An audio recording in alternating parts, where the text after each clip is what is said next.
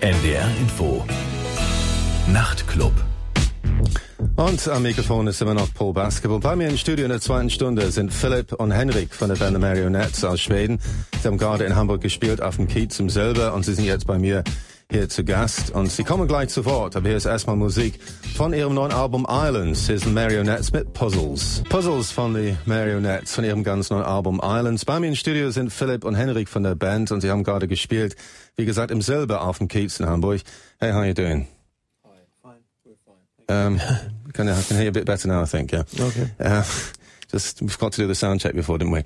Um, yeah, so I'm glad you've made it. Um, I hope you're not completely exhausted. It was quite a late show, wasn't it? About 11 o'clock. It's not. It's, it's not so late for us, actually. Okay. It was too late for me. That's the reason I didn't make it to the show. But anyway, I'm glad I didn't try to go down in the first place. I would have been very frustrated. My train back would have been, I think, two minutes past 11. So that would have been a disaster. Yeah. I would have had like two minutes of puzzles and that would have been it, I think. But Yeah. anyway, so you enjoyed yourself tonight. Yeah. We enjoyed it absolutely. And is Hamburg a good place for you? Because you've been here before, haven't you? yeah, we have, have a lot of lots of fans here. So it's, Yeah, it uh, seems to seems to it's a nice town. and seems we- like people really like what we do, and that's that's great. Ja, Sie haben Ihren Spaß gehabt heute Abend und Sie haben das Gefühl, dass Sie in Hamburg willkommen sind, dass Sie hier so eine ziemlich große Resonanz bekommen und Sie fühlen sich auch tatsächlich wohl hier. Of course, you've been around, I think, since 2000, so you're not exactly kind of quick developers, are you? You've taken your time, haven't you? Yeah, and that's Is that kind of like just the, due to the Swedish countryside or something, just makes you so laid back or what? no, I don't know really why it took us so long to to release things, but I guess you know we like to develop slow. We like to do it really well. We like put a lot of focus on every song, you know, and. Uh, and And I think the first album was always very well crafted for the, by the standards of first albums, you know, yeah, absolutely, I think so. a lot of first albums just are kind of like hit and miss affairs, aren't they? Where people just think, well, the first flush of youth, you can do whatever they like. But it Yeah. sounds like you actually really crafted each song really Actually, carefully. I always do. I think it's the same same thing with the second album, but maybe it takes a bit longer to to to they they grow grow more and more when you listen to it. It's not like the first album is more direct in a way. Ja, es, ich meinte, dass sie ziemlich lange gebraucht haben, bis sie tatsächlich überhaupt Musik zustande gebracht haben. Die Band wurde nämlich 2000 bereits gegründet und das neue Album Islands ist nur ihr zweites Album. Also sie lassen sich immer ganz schön viel Zeit und also Philipp meinte auch, dass es auch ganz bewusst ist, dass sie tatsächlich sich viel, sehr viel Mühe geben mit den verschiedenen Songs, wenn die Songs entstehen. Also das soll alles sehr liebevoll und sehr so, also so perfektionistisch gemacht werden und äh, das ist ihnen auch sehr wichtig. Und sie meinen allerdings, dass das zweite Album nicht ganz so eingängig ist wie das erste. Man braucht etwas mehr Zeit.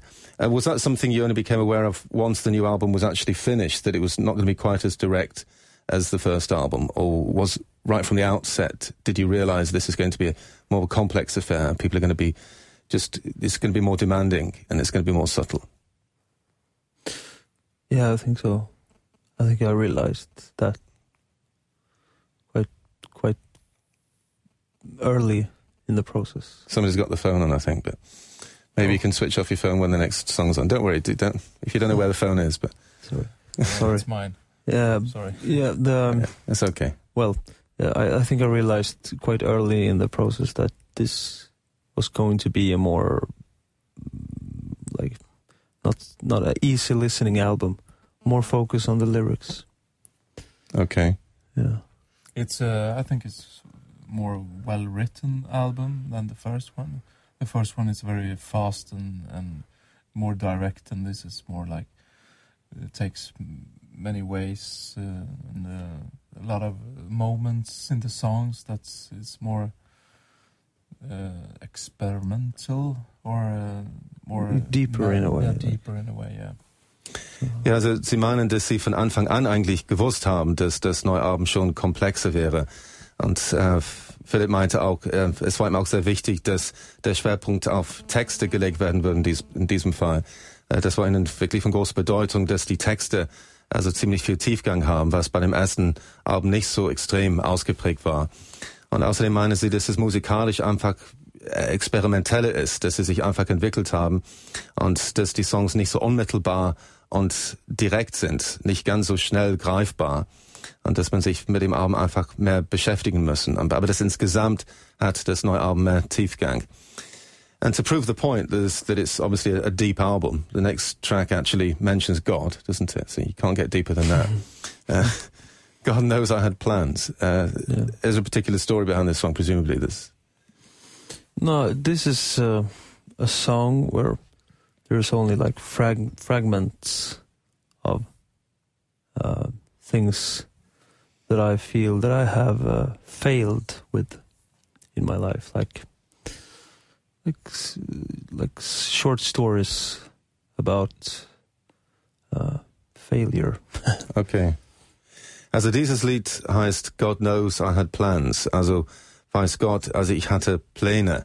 Und äh, Herrn Philipp meinte, dass das Lied handelt eigentlich von seinem Versagen.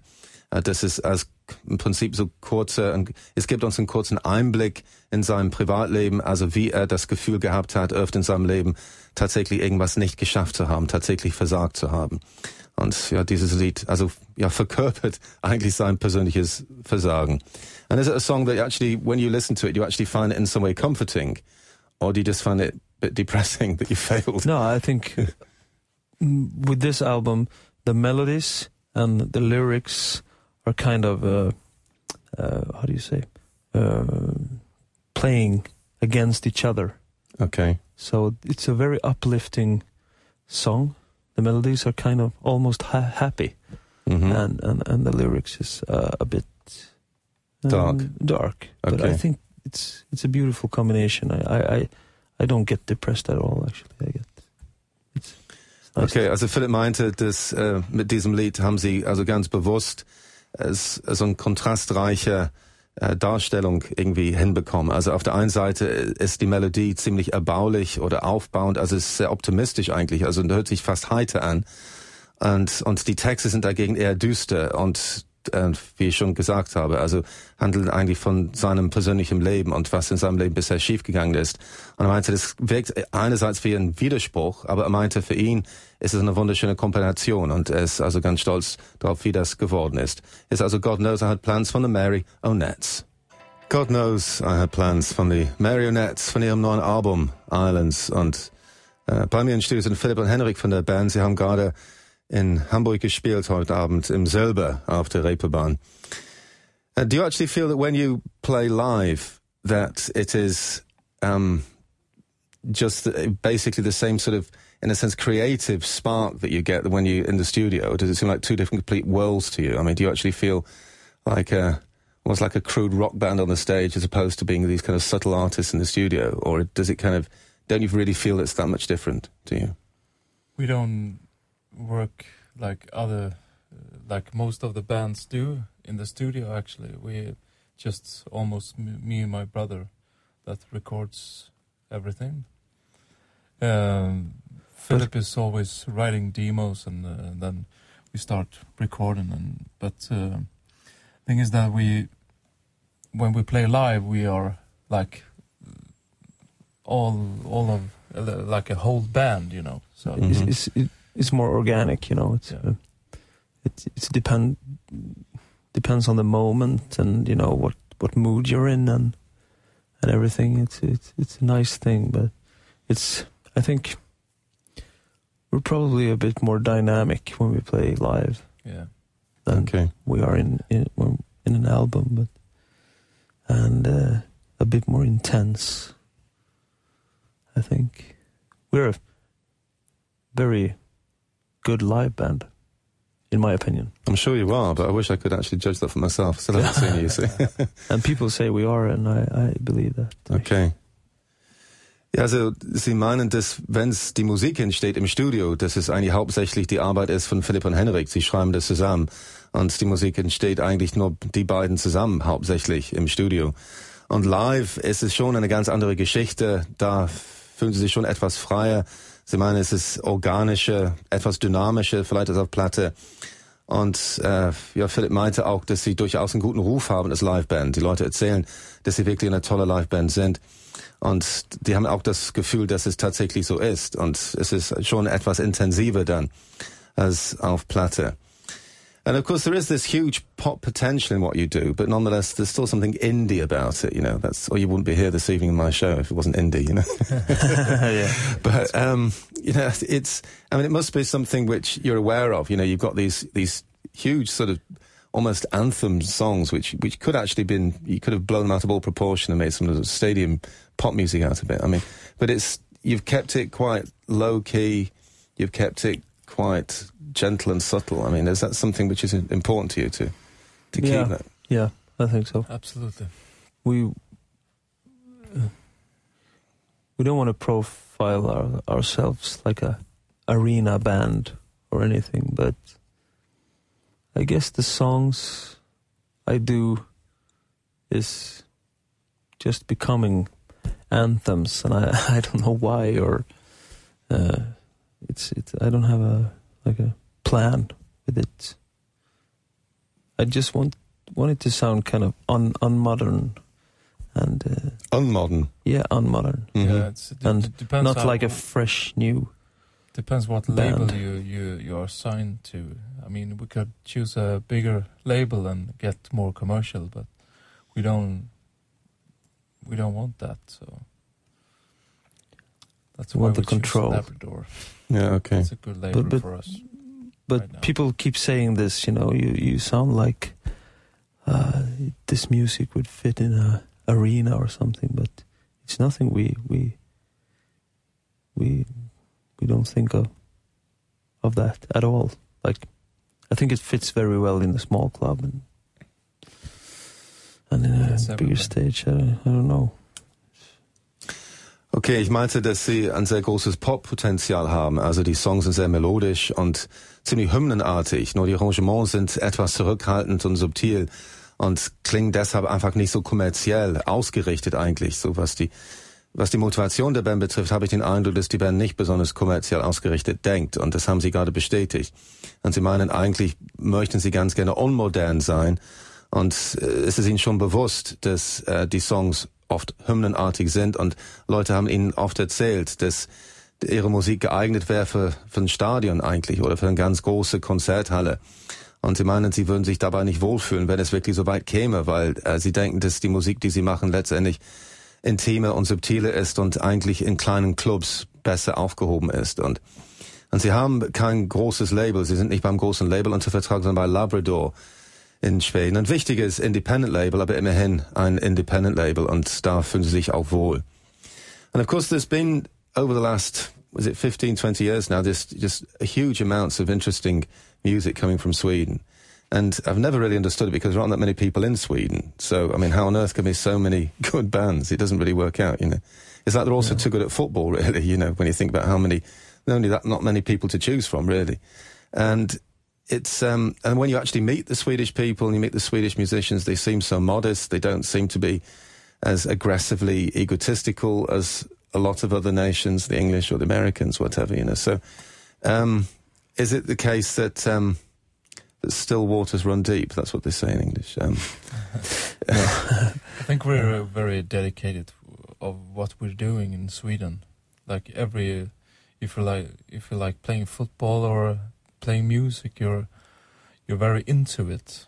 So that's why I think that's Yeah, why and- we are very good at what we were, we're doing. So I, I guess we're very competitive in a subtle way. You know, like okay. we sit we sit home and focus on being the best songwriter, and uh, we keep it kind of low. You know, You don't talk about it so much. You just get on with Yeah. doing the writing. Yeah. Yeah. Maybe. Okay. Ja, Sie meinen, dass die, die Schweden sind sehr engagiert, also wenn es um, ja, das Gefühl ihrer Berufung geht. Also wenn sie Fußballspieler sind oder wenn sie Musiker sind, dann sind sie mit Leib und Seele dabei und sehr intensiv und sehr so leidenschaftlich engagiert. Und äh, Philipp meinte, dass die durchaus konkurrenzbewusst sind, dass sie durchaus mit dem Rest der Welt konkurrieren wollen, aber sie tun es auf ihre bescheidene Art und Weise, auf etwas zurückhaltende Art und Weise. Sie haben vielleicht nicht so, äh, sie erzählen einfach nicht so viel darüber. Sie haben nicht so eine große Klappe, sondern sie halten sich zurück im, im Hintergrund. aber sie sind durchaus auf, auf ihre stille Art und Weise also schon sehr ehrgeizig. And when it comes down to ambition, I mean, you were saying that you don't see yourselves in big stadiums or in big arenas, but, uh, you know, nine years down the line, uh, do you actually kind of feel that ambition creeps in more and more the older you get, do you think? No, I don't think so. I think it's. I mean, when I was younger, I was thinking, oh, I want to be uh, in the biggest stage and everything, you know. But. You wanted No. to be in the Cardigans then, what? What? You wanted to be a member of the Cardigans, yeah, maybe. Uh, but because they no. come from your hometown, don't Yeah. they? Yeah. Yeah. I do. But nowadays, I, I put a lot of focus in just doing good music, and that's what it's all about.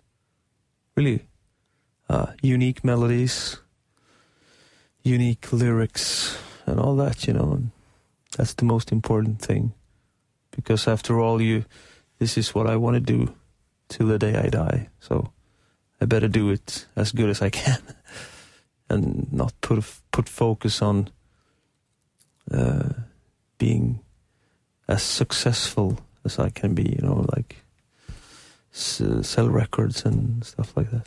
Okay. Also äh, Philipp meinte, dass äh, sie nicht ehrgeiziger geworden sind im Laufe der Jahre. Sie sind jetzt seit neun Jahren dabei, aber sie haben nicht das Gefühl, dass sie wirklich so ambitionierte sind, so was äh, kommerziellen Erfolg betrifft. Und er meinte, äh, das Gegenteil ist eigentlich der Fall. Das interessiert ihm eigentlich gar nicht. Also die Verkaufszahlen sind eigentlich relativ unwichtig. Für ihn ist wirklich von großer Bedeutung, dass die Musik, die er schafft und die er kreiert, dass sie eigenartig ist, oder einzigartig ist und dass die Melodien einfach so perfekt sind und dass die Texte also von großer Bedeutung sind. Und er meinte, er möchte wirklich bis zu seinem Lebensende äh, Musik machen und deshalb ist es ihm einfach wichtig, dass er auch mit seiner eigenen Arbeit zufrieden ist. Und äh, es nützt ihm nichts, wenn er grob viele Platten verkaufen würde und er wäre nicht glücklich mit der Musik, die er letztendlich komponiert. So we're going to hear Once I Was uh, Pretty Now, which sounds like um, a song about uh, your early youth or something, and you, Yeah, and you feel No, I you've actually uh, departed from that now. I think it's more like when I get older, this is what I will think. Okay, right, yeah.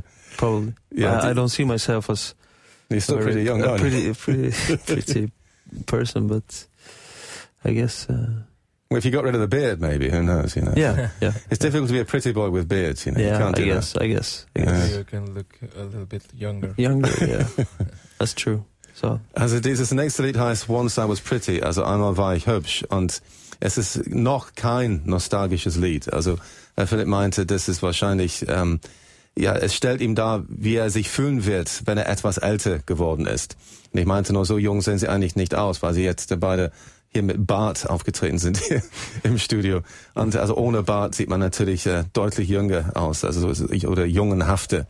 Und äh, das schaffen sie jetzt nicht mit ihrem Bart. Aber jedenfalls es wird dieses Lied also darstellen, wie er sich fühlen wird in einigen Jahren, wenn er nicht mehr jung ist. Here's Once I Was Pretty, The Marionettes. Once I Was Pretty von the Marionettes von ihrem neuen Album Islands. Und bei mir im Studio sind Philipp und Henrik von der Band.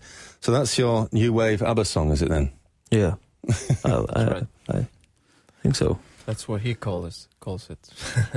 So you, some, some something in the song reminds me of ABBA. Maybe mean- the strings. Yeah, something. It's just, Ja, es nennt sich gerne ein New Wave ABBA-Lied, das Lied, das wir gerade gehört haben. Das, das finden Sie, es hat eine gewisse Ähnlichkeit mit ABBA, so die Streiche, Arrangements, irgendwas, irgendwie so ein Feeling, also bei dem Stück.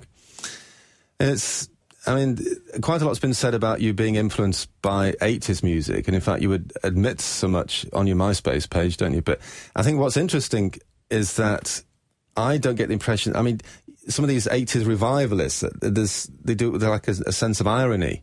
You know, it's kind of like overblown. It's like, let's all have an 80s party. And I think in your case, I don't feel there's any irony about it. It sounds like you're being sincere about it, like taking the best qualities of that era Absolutely. and trying to push it forward in some way. Yeah.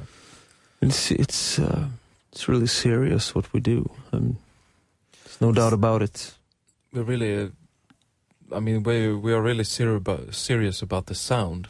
I'm very of- of- consequent. from- yeah, very consequent. what we do, you know. we don't do it for fun, you know. It's Yeah. uh, it's like the songs is. It's like it, the sound is like the costume that we wear at Mhm. this time, but and the um, I I never try to steal like melodies and, and the songs, but the sound is um, we try to, to to put some elements, you know, in the 80s sound to our music, and I think it fits very very well with the songs. Okay. It, it makes it more powerful and, and, and more epic, and that's what what is the whole idea about it. Es gibt momentan eine Menge Musik, die also von den 80er Jahren beeinflusst ist. Und ich habe manchmal das Gefühl, dass äh, die Künstler, die 80er Jahre geprägte Musik jetzt heutzutage machen, dass es teilweise etwas ironisch ist oder übertrieben oder dass, dass sie uns irgendwie hochnehmen wollen mit einer ja, so Satire-Version der 80er Jahre. Als ob sie eine ganz große, große nostalgische Party feiern wollen. Und bei The Marionettes habe ich nicht diesen Eindruck, obwohl ihre Musik durchaus von den 80er Jahren beeinflusst worden ist, habe ich das Gefühl, dass es sehr ernst gemeint ist und eben nicht ironisch. Und das haben Sie gerade bestätigt, dass es für Sie eine sehr ernste Angelegenheit ist. Äh, es ist nicht keine spaßige Angelegenheit. Es ist nicht frivol. Es ist wirklich aufrichtig gemeint. Und Sie nehmen bestimmte Komponente der 80er Jahre, die Ihnen viel bedeutet haben, und Sie versuchen das in einem modernen Kontext äh, zu bringen und dann einfach interessante neue Musik zu machen. So we're going to hear a song from the first album now, um, Slow. And when you actually finished the first album, I mean, by that stage, had you realised that there's something kind of a bit special about what you do? I mean, at what point in time did you actually feel that, well, this is got this kind of like this spark of inspiration about us that this is going to be an ongoing project? I mean, was that before the first album was made? Was that when the first song had been made, or can you trace that back in time when you started feeling that really confident about what you did?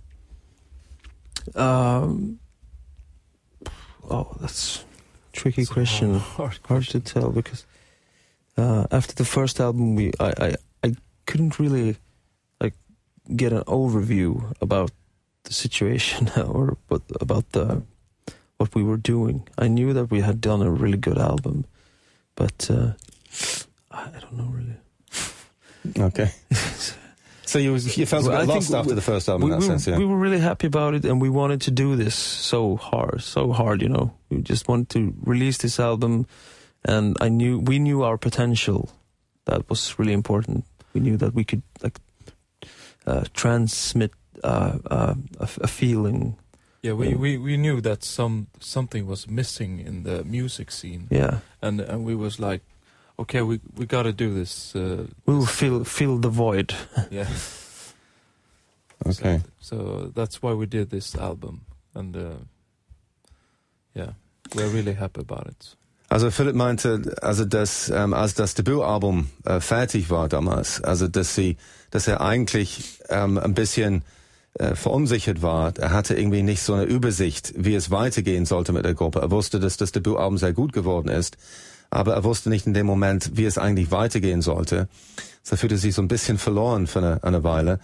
Aber Henrik meinte auch, dass sie von Anfang an gewusst haben, dass sie schon was Besonderes zu bieten hatten. Und sie hatten das Gefühl, dass, dass es irgendwas fehlt in der heutigen Musik. Und es war also ihr Wunsch, einfach so eine Art Lücke zu füllen, so eine, eine Leere zu füllen. Und äh, eine, sie haben schon das Gefühl gehabt, dass sie durchaus eine wichtige Band werden könnte. And so we're going to hear the song Slow now from the Marionettes. Your first choice from the album, is it just the song which seems to have lasted the longest in your minds or? Um, This song is the only song that we haven't managed to play live yet, Okay. and that's so. Uh, so annoying. Uh, it's it's it's we don't know why really we love this song so Yeah. much but we can't seem to just rehearse it it's impossible so that's Okay. why, why we choose it Okay, wir hören das Lied Slow jetzt und das ist ganz lustig, weil sie haben das nie geschafft, das live zu spielen. Es ist einfach zu schwierig, das live umzusetzen. Und wenn sie es versuchen zu üben, dann klappt es irgendwie nicht und sie verstehen es selber nicht, dass sie es nicht hinbekommen. Aber das ist jetzt die erste Wahl jetzt in dieser Sendung jetzt. Hier ist the Marionettes mit Slow. Slow von dem ersten Album von the Marionettes. Of course, there was quite a gap between the two albums and uh, actually I was doing some um, homework before before the show, and I read on somewhere on some page that uh, that you actually lost some of the songs. That uh, yeah uh, that must have been quite a, a disaster for you, mustn't it? I mean, it must have set you back quite a bit. yeah it was really hard in the in the in the beginning when uh in the when I lost the song it was like uphill for a while. But I guess you know we were just Then it e- two step back. Yeah. I mean, how many songs did you lose then? I didn't lose. So uh, I, I I lost the old uh, the first album, the whole album, and I lost a lot of demos and a lot of instrumental music that I make. And uh, Five years. yeah, like m- basically all everything I've done last five years. hmm But in the new album, I, I only lost like five, song, four songs, five songs, and I made five new songs. Um, but could you actually remember some of it? What you'd yeah, actually well, I, I had like in your head? uh, You have it in your head too. small demo tapes of it, like in my iPod Okay, that I had left. so you knew where to start again. More or yeah, less, absolutely. And I think it's probably it was a good thing. Uh, pro- I, I like to see things. There was a meaning with that incident. All right, you didn't decide. Oh, well, let's pack this in and start a new band and play garage rock or something. no, uh, we we are very eager and focused, so Okay. just do it all. Just do it again. Ja, also ich, ich hatte nämlich im Internet gelesen, dass sie einige Songs, viele Songs verloren haben. Also ist in seinem Auto eingebrochen worden und äh, man hatte seine seine Songs geklaut und er hatte wirklich seine ganzen neuen Ideen, also waren ähm, dann da gespeichert im, im Rechner und ähm, er hatte einfach ähm, alles verloren. Also die Musik, die er in den letzten fünf Jahren geschrieben hatte und dadurch entstand eine große Pause zwischen den beiden Platten, weil er im Prinzip von vorne wieder anfangen musste. Hatte da so ein paar Demos noch ähm, auf so ein iPod und damit musste er dann wieder anfangen. Wir waren da ziemlich bestürzt natürlich, als das passiert ist. Und aber er meinte, er fühlte sich nicht trotzdem nicht wirklich entmutigt, weil er war wirklich so, er hatte so eine klare Vision davon, also was aus dieser Band werden sollte. Und deshalb ist er also ganz stur dabei geblieben. So, also er meinte auch, dass wahrscheinlich ist das Album sogar dadurch besser geworden, weil er im Prinzip einen Neustart machen musste. Um, d- when you actually started rewriting some of the songs or actually starting afresh, um, did it actually, in a sense, put you under more pressure? Did it actually make you feel, um, well, now you, you're really running out of time? Did you feel like you got you back to the, you back to the wall? Did that, or was that a good thing? That it motivated you more to actually maybe to speed things up, or just to be even more focused on what you do? we we didn't speed things up. We didn't ha- we didn't had a deadline for the album or something. No. We just took our time and and Yeah. when we lost the the hard drive, it was like okay, just forget it and just Move- okay, move let's do this and, and move on. Mhm. So But we, we that's very important thing to not feel stressed about what you do. You know, because it's just making things really worse. Of course, we felt uh, sometimes that oh, now we have to be finished. but uh, I think it's important to just take your time and and not uh, how do you say like let no Yeah, just not not feel stressed out because yeah, because that doesn't help you the creativity, does it? Then because it just makes you feel exactly. unhappy about what you do. And, yeah, Yeah. exactly. and then it's a Michael Jackson syndrome, isn't it? You know, yeah, probably. feeling the pressure and uh, Yeah. not being able to stand the pressure. maybe the third third album is Yeah, not not like- leaving anything to this slump. Mm. You know. Yeah. maybe the third al- album will take us longer. Who knows? I think it will be easier. Actually, I feel it. Going to make sure the hard drive doesn't get stolen next time. You've like got five like- backups. You bought you got five backups and bought a safe as well Yeah, to put it in. Yeah. ja, also die, äh, sie meinen, dass sie äh, eigentlich kein kein Zeitdruck hatten, was das neue Album betraf. Also zum Glück, also die hatten keinen Deadline, den sie einhalten mussten. Und deshalb waren sie relativ entspannt, dass sogar als sie äh, als ihre Festplatte verloren haben und ihre ganze neue Musik weg war, wussten sie, dass sie im Prinzip ähm, unbegrenzte Zeit hatten. Und klar hatten sie ein bisschen das Gefühl gehabt, jetzt irgendwann mussten wir doch fertig werden. Aber sie haben das nicht zugelassen, dass es die Kreativität beeinträchtigt hat. Und sie meinen, es ist schon wichtig, dass man irgendwie sich wohlfühlt in seiner Haut und dass man ganz entspannt rangeht. Sonst, also ist es natürlich kontraproduktiv für die Kunst. So we're going to hear another song which seems to be about getting older or, yeah, maybe, I don't know, growing old gracefully. I've no idea. The disappearance of my youth. Um, that sounds like, um, like it explains itself in a way. But, yeah, um, it does. yeah. But it's not. It's not about getting older. It's about maybe feel you feel that you get you're feeling older. Okay. Also dieses Lied heißt The Disappearance of My Youth, das Verschwinden meiner Jugend. Und es handelt nicht unbedingt davon, dass man älter wird, sondern einfach, wie es ist, wenn man sich älter fühlt. Und das ist letztendlich entscheidend, wie man sich fühlt, ob man sich alt fühlt oder nicht. It's The Disappearance of My Youth von dem Album Islands von the Marionettes. The Disappearance of My Youth von den Marionettes, von ihrem neuen Album Islands. So, die Sendung geht bald äh, zu Ende, leider. Und äh, it seems to me that I mean, obviously, apart from the quality of the songwriting, I mean, there's just some very kind of very pleasant qualities about what you do. The music's pretty, it's dreamy, it's it's fragile, it sounds very sensitive, and uh, is that something which just it just comes by nature for you? You don't have to worry about losing that. You're not going to become um, really thick-skinned at some stage, or or more aggressive, or or kind of more rigid in what you do. It's just like just the way you are. I think so. Yeah. It's natural for us. It's Okay. Yeah, It's the way we are. grown up in a very quiet town and uh, very peaceful areas, and Yeah. uh, you know it's uh, out in the woods. You know, so yes, it's I guess it's reflected. in a the- reflection with the music. I guess. Uh, I think we will develop very slow. okay. All right. You know, So we'll wait for the next time another five years. We'll see you in another five years. Okay. yeah. Ja, also ich meinte, dass ihre Musik offensichtlich hübsch und angenehm und verträumt ist und zerbrechlich und sensibel. Und sie meinen, das sind Qualitäten, die für sie einfach so ganz natürlich sind. Und sie müssen nicht darüber nachdenken. Sie sind einfach, wie sie sind. Und sie kommen vom Lande aus einer Kleinstadt in Schweden. Und da ist die Welt relativ so eine heile Welt und eine ruhige Welt. Und, und das wird auch reflektiert in ihrer Musik. Das ist letztendlich, sind sie ein Produkt ihrer Umgebung. Und Philipp meinte auch, sie haben das Gefühl, sie werden sich nur sehr langsam entwickeln. Wir können wahrscheinlich fünf Jahre auf das nächste Album warten. Well, thanks very much for coming down anyway. It's lovely to see you. Thank, Thank you. And it's a great new having us. album. Wish you all the best with it. And Thank we're going to hear the, yeah, the single Dare now to finish off. Okay, thanks. Yeah, thank So jetzt Dare von The Marionettes. Äh, und das war der Nachtclub mit Paul Basketball. Meine Studiogäste war The Marionettes. Und ja, ich wünsche euch eine gute Nacht. Tschüss. NDR Info Nachrichten